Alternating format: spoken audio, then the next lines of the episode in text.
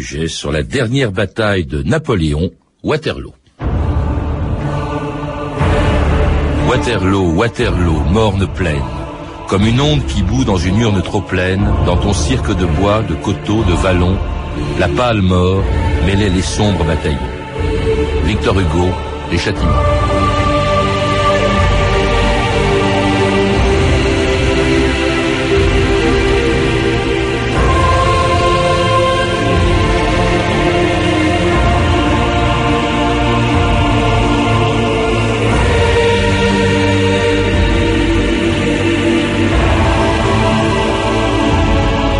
2000 ans d'histoire.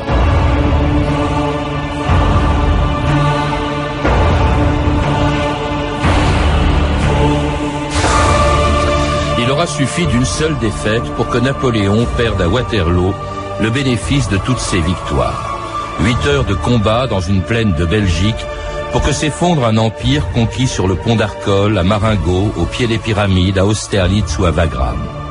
Mais au lieu d'entamer la légende napoléonienne, la victoire des Anglais de Wellington et des Prussiens de Blücher à Waterloo n'a fait que l'agrandir en donnant au destin de Napoléon une conclusion à la mesure de celui qui avait fait trembler pendant vingt ans toutes les têtes couronnées d'Europe.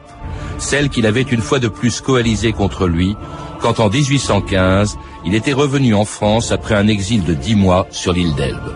Ils ont osé. Ils me dénoncent comme ennemi de l'humanité. Toute l'Europe part en guerre contre moi. Pas contre la France, mais contre moi.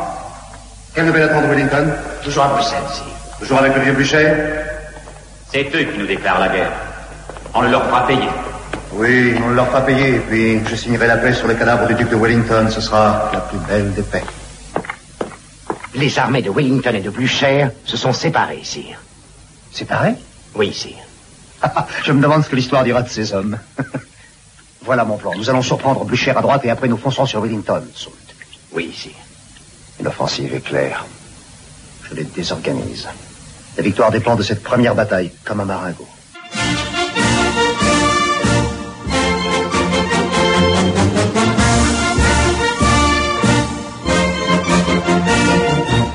Jean Tullard, bonjour. Bonjour. Alors vous qui êtes un spécialiste de l'histoire de Napoléon, mais aussi un cinéphile, vous avez sûrement reconnu l'extrait, ou plutôt le film, on va tirer un extrait, un film qui nous servira d'ailleurs de, de, fil rouge pendant toute cette émission. C'est le film de Bondarchuk, film tourné au moment du dégel, puisque le producteur était italien, Laurentis, mmh. que le réalisateur Bondarchuk était un russe et académicien et député au soviet suprême, et que les acteurs sont des acteurs anglo-saxons, dont Orson Welles, qui fait Louis XVIII, et Rod Steiger, Napoléon. Et les figurants des Russes, parce que je crois qu'il a été tourné en Russie. Oui. Et puis alors c'était un film. Est-ce qu'il est fiable, ce film? Ah, il est très fiable, il est très sérieusement fait, et je dirais qu'il est remarquable dans la mesure où il aide à comprendre, à travers des images filmées en hélicoptère, il aide à comprendre comment la charge de nez s'est brisée sur les carrés anglais.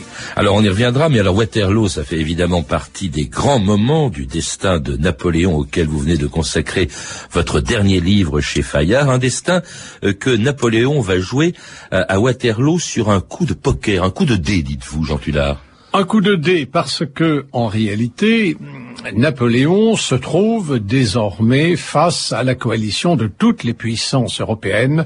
Au congrès de Vienne, il a été mis hors la loi.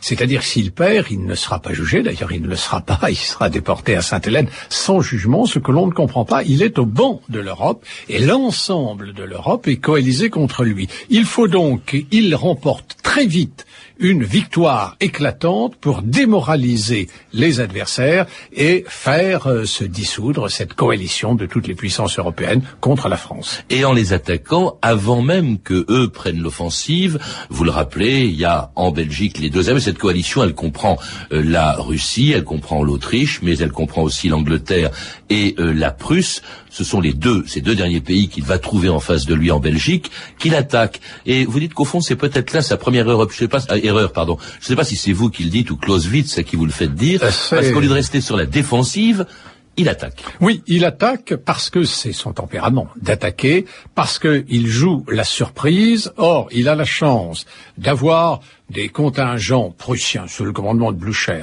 et des contingents anglais sous le commandement de Wellington qui ne sont pas extrêmement redoutables, qu'ils peuvent vaincre.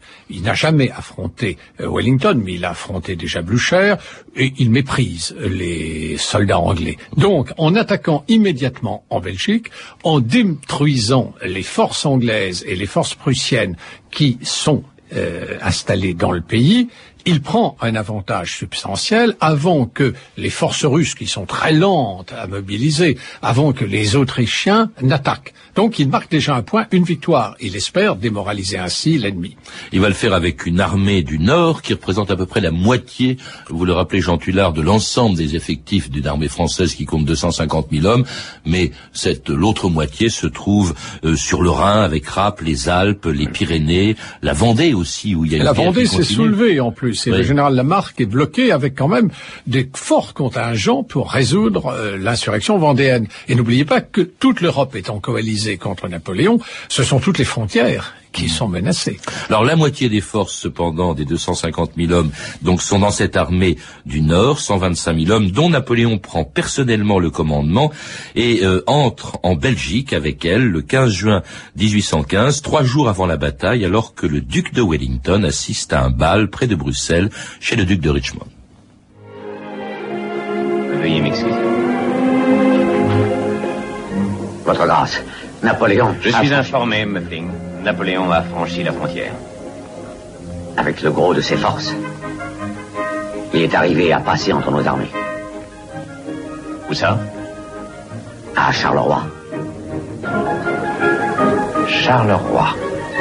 Désirez-vous que j'interrompe le bal, Arthur? Non, non, non, non, évitons d'alarmer. Les officiers retenus par les dames continueront à danser.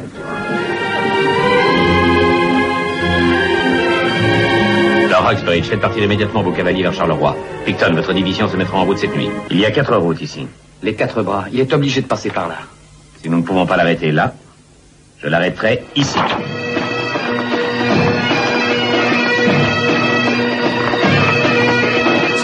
Et ici, eh bien, ce sera Waterloo. hein, c'est le- l'endroit que montre Wellington sur la carte où aura lieu la, la bataille. Wellington n'était pas un inconnu. Il avait déjà eu affaire à lui, Napoléon.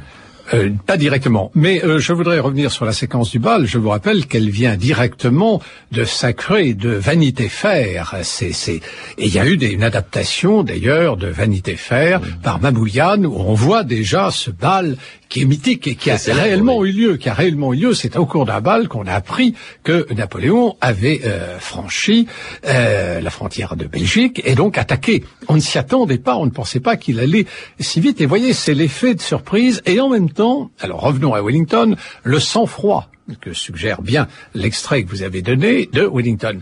Wellington, euh, c'est un homme qui est très sûr de lui, très calme, que Napoléon n'a jamais affronté directement, mais il, il aurait dû se méfier. Mais quand je dis qu'il a eu affaire à lui, c'est parce que c'était son adversaire ou l'adversaire des Français en Espagne. En Espagne et au Portugal, c'est les fameuses lignes défensives, le Torres Vedras.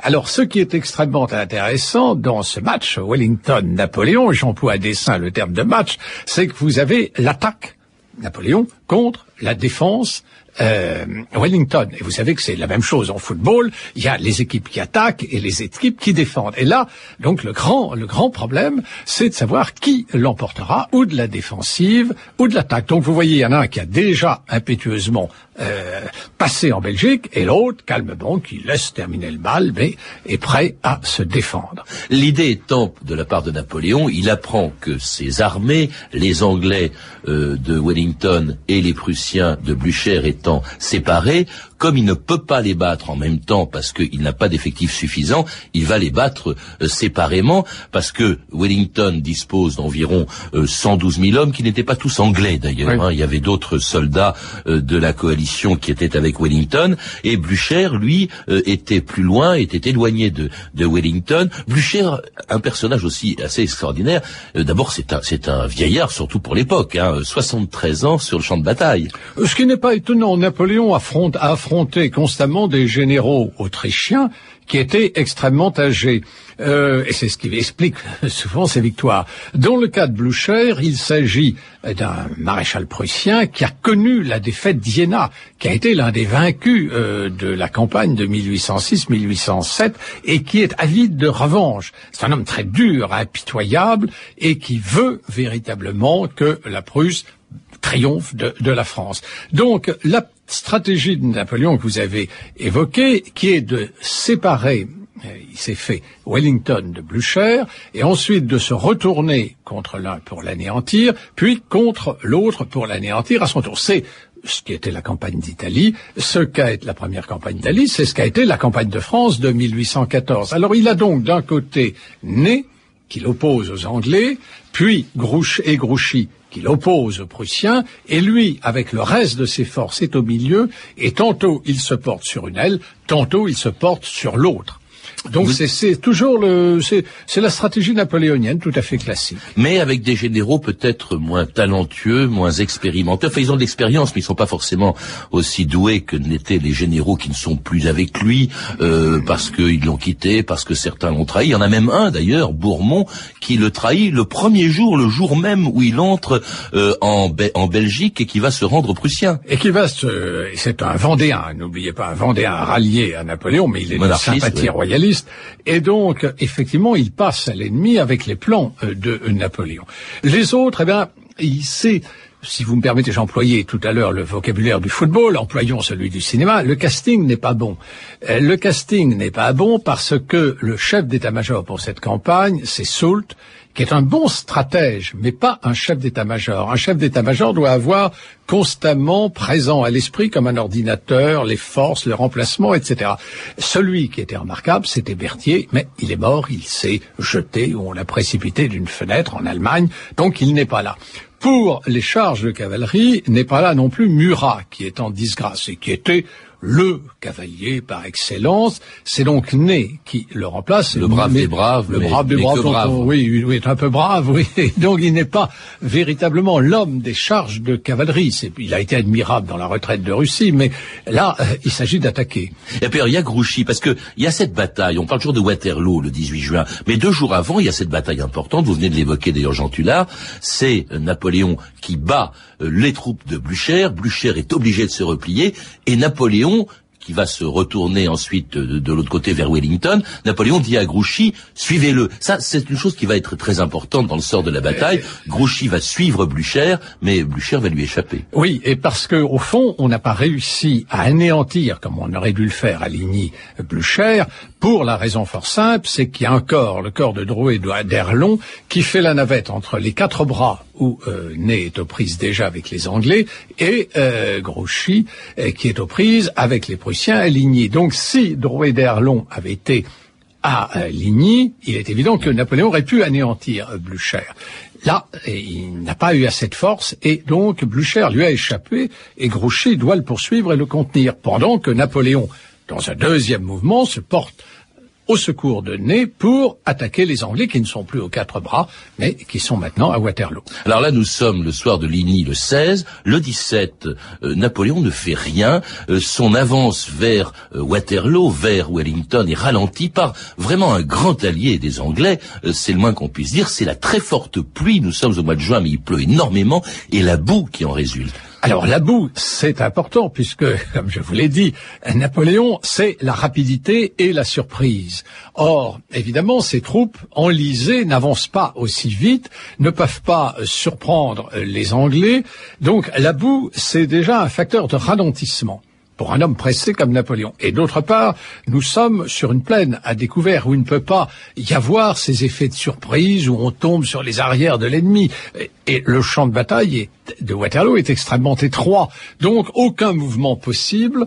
Bref, euh, Napoléon doit manœuvrer dans une situation qui ne lui est pas du tout favorable, le terrain ne l'est pas. Et dans une boue qui l'oblige à attendre le 18 juin pour attaquer Wellington, qui est à quelques kilomètres devant lui. Nous avons besoin de quatre heures. Le terrain est trop mou. Il est impossible de faire avancer l'artillerie. Si j'avais attendu quatre heures, j'aurais perdu la bataille d'Austerlitz. Si nous pouvions attaquer à midi, cela vaudrait mieux. Les batailles se gagnent ou se perdent en moins d'un quart d'heure. Bon. Nous verrons bien. Nous commencerons l'attaque ici. à Hougoumont.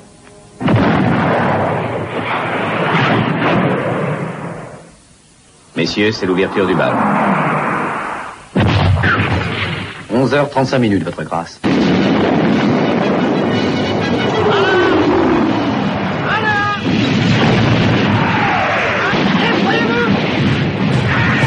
La trompette sonne, le clairon résonne, le coursier frissonne, prêt à s'échapper. L'ennemi s'agite pour couvrir la fuite de ses corps d'élite.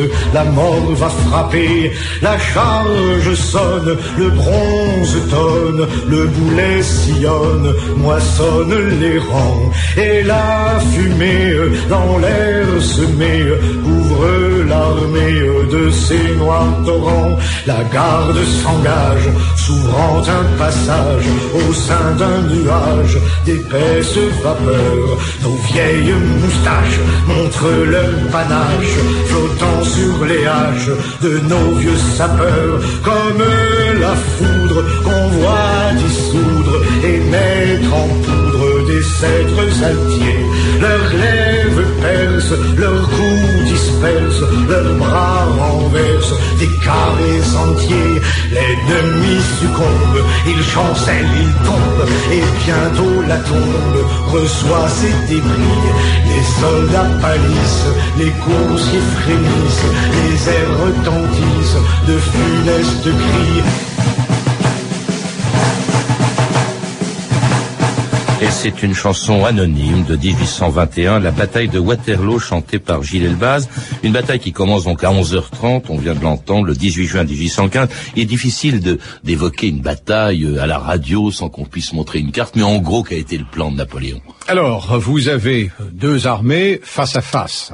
Il n'y a pas de terrain comme à Austerlitz avec le plateau de Pratzen. Ah, il est beaucoup plus agréable de commenter Austerlitz, qui est, où la manœuvre de Napoléon est ingénieuse, que là où ce sont des attaques frontales.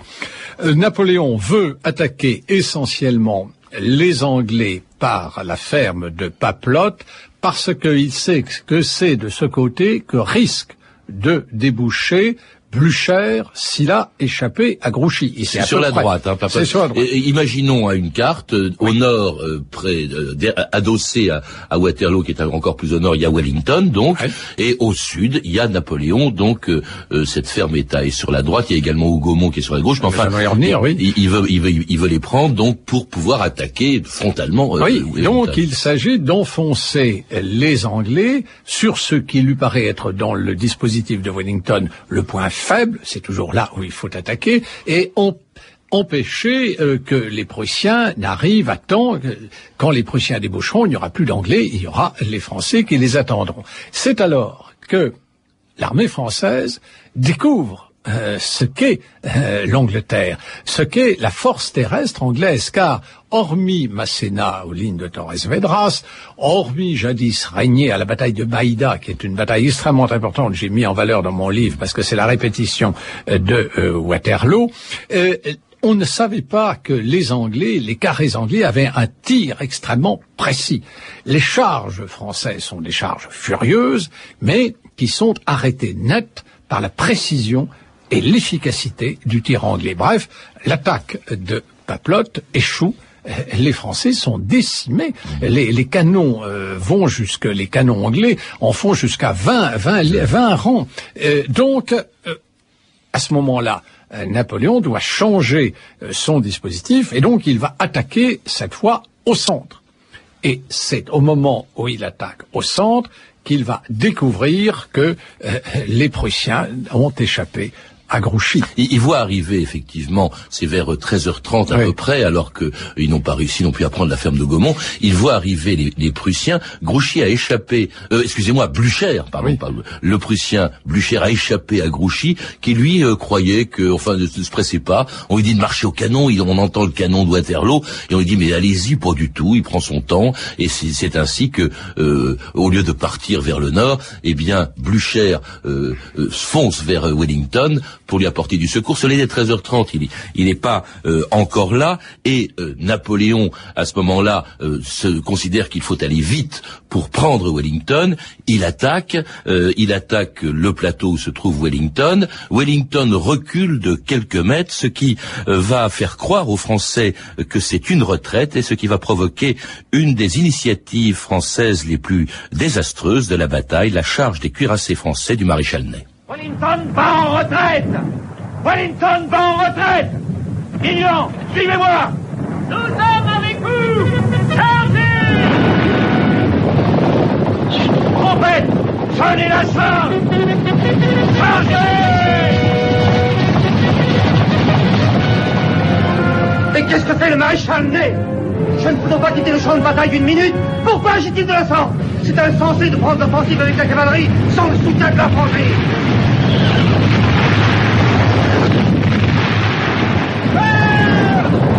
Alors ça, c'est un des moments forts de la bataille, un des plus forts aussi d'ailleurs du film. De ah, le film est admirable. Extraordinaire. Admirable. Et alors, cette charge de nez complètement démente, euh, vous, vous, parlez d'ailleurs d'une mer d'acier, ce sont ces cuirassés qui foncent vers les Anglais. Euh... Et le film rend bien la chose, c'est-à-dire que cette charge, s'il y avait une ligne continue en face, elle serait brisée, elle serait emportée. Or là, les Anglais, ce sont des carrés. Et le film qui filme en, hélicoptère en haut, vous montre comment les cavaliers français sont forcés de tourner autour des carrés anglais, comme dans les westerns, vous savez, les Indiens qui tournent autour des chariots.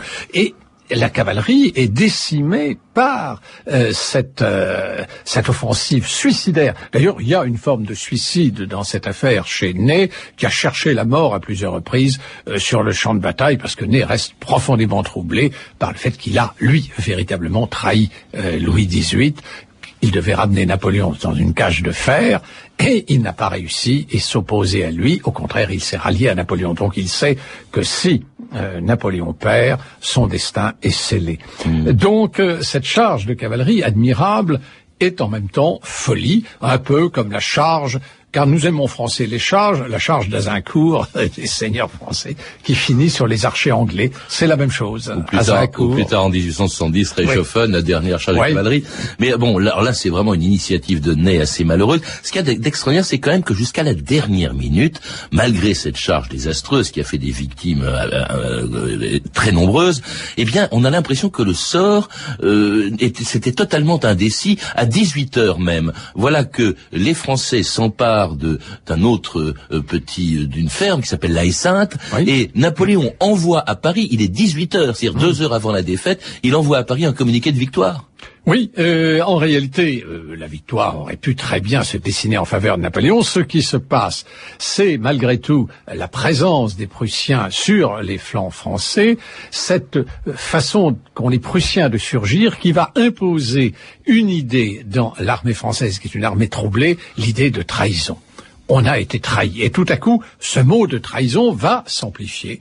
Euh, N'oubliez pas, il y avait eu les trahisons de 1814, euh, Talleyrand et compagnie. Et donc, les maréchaux, certains s'étaient ralliés à Louis XVIII. Donc, les soldats n'ont pas confiance dans leurs officiers.